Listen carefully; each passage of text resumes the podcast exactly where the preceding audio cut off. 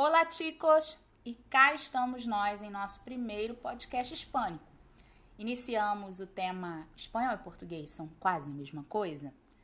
Já demos início aos estudos em língua espanhola, sabemos que o Brasil está cercado por países que têm a língua espanhola como oficial e esta é uma das línguas mais faladas no mundo. Como a nossa língua materna e a espanhola são neolatinas, há muitas semelhanças entre elas.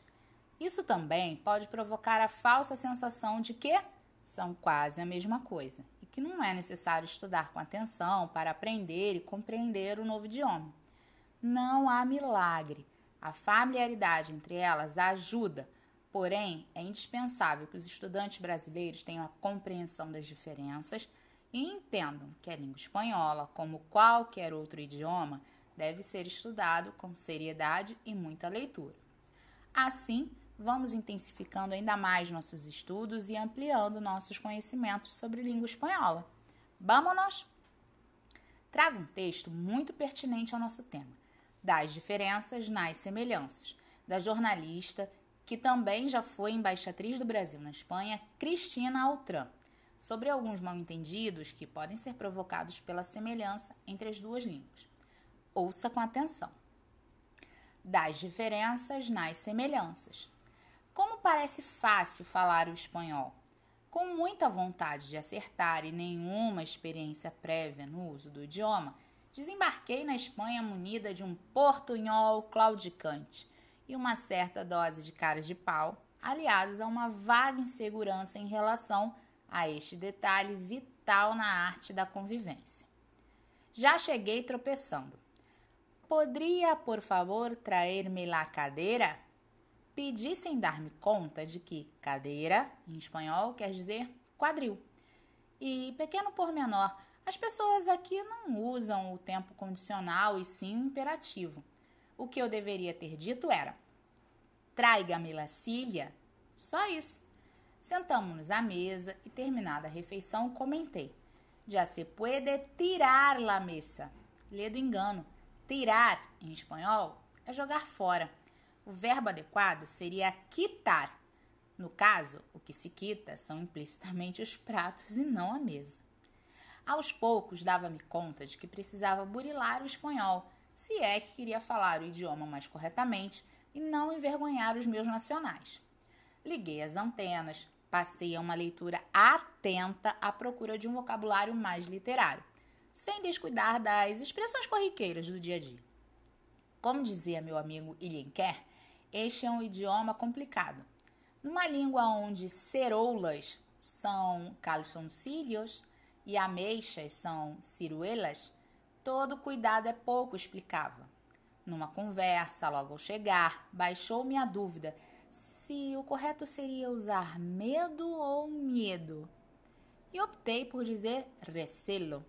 O sucesso foi imediato, pois esta é uma palavra quase erudita e muito pouco usada no cotidiano.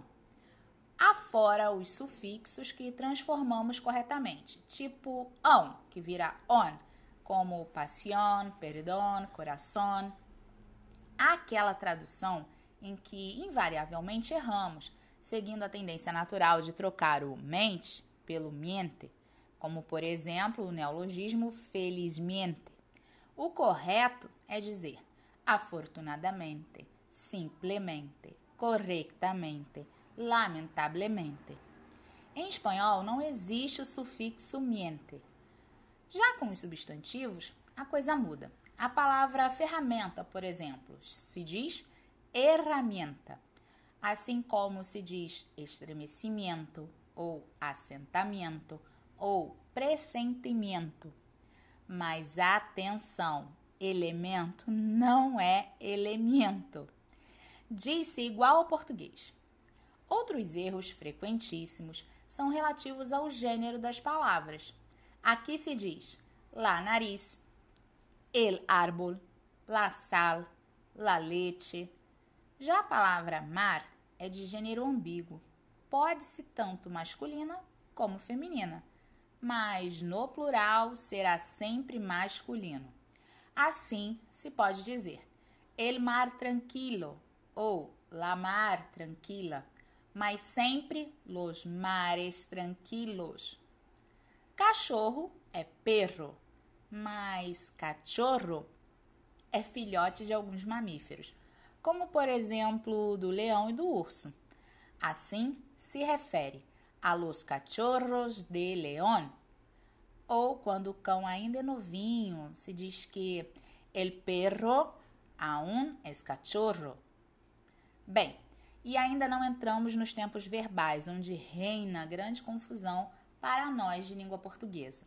Se não vejamos, eu digo é yo digo. Ele disse é ele dijo.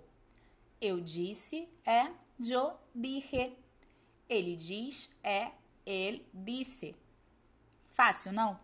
Mas o mais extraordinário é o uso da segunda pessoa do plural mais conhecido entre nós por voz.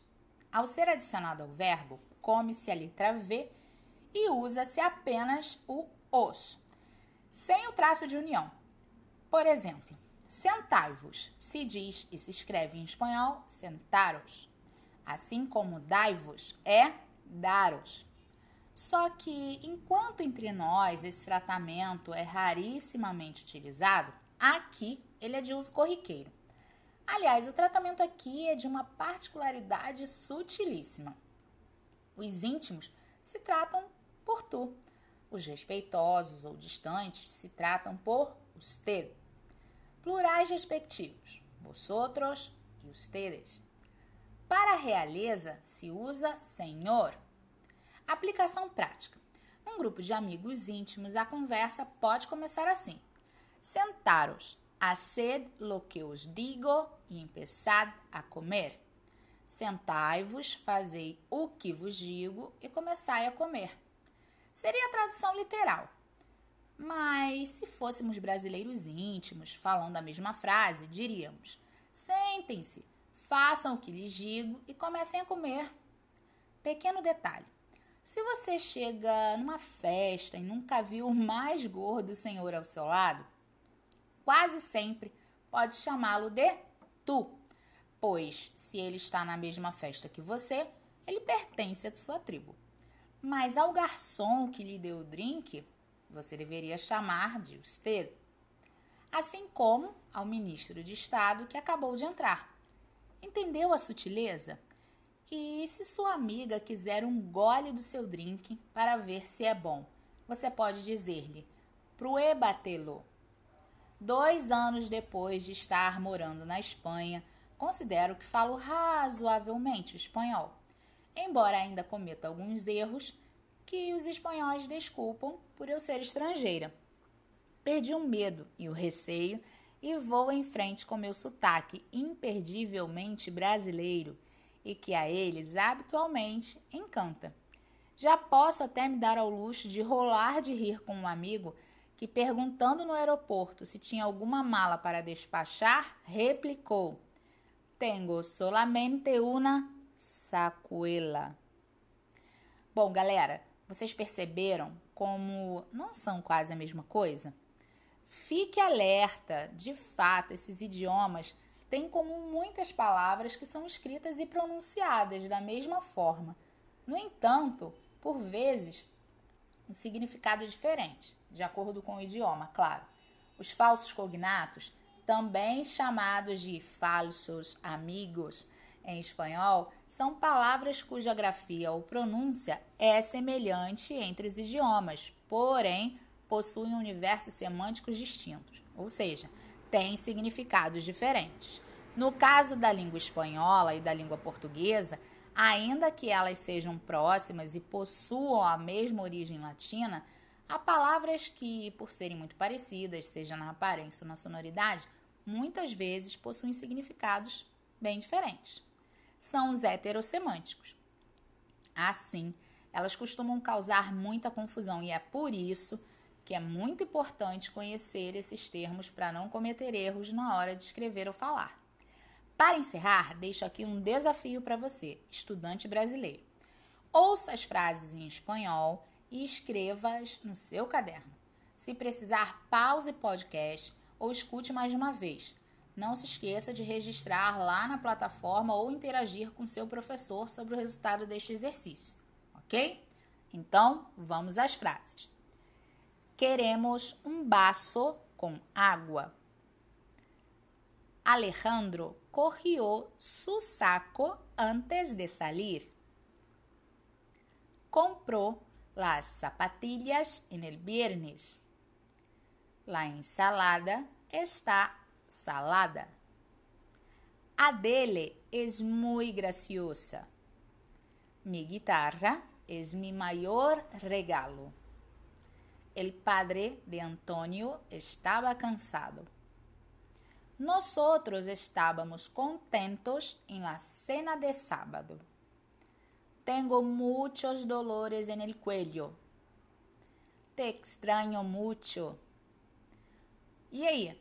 Agora é com vocês. Bom trabalho!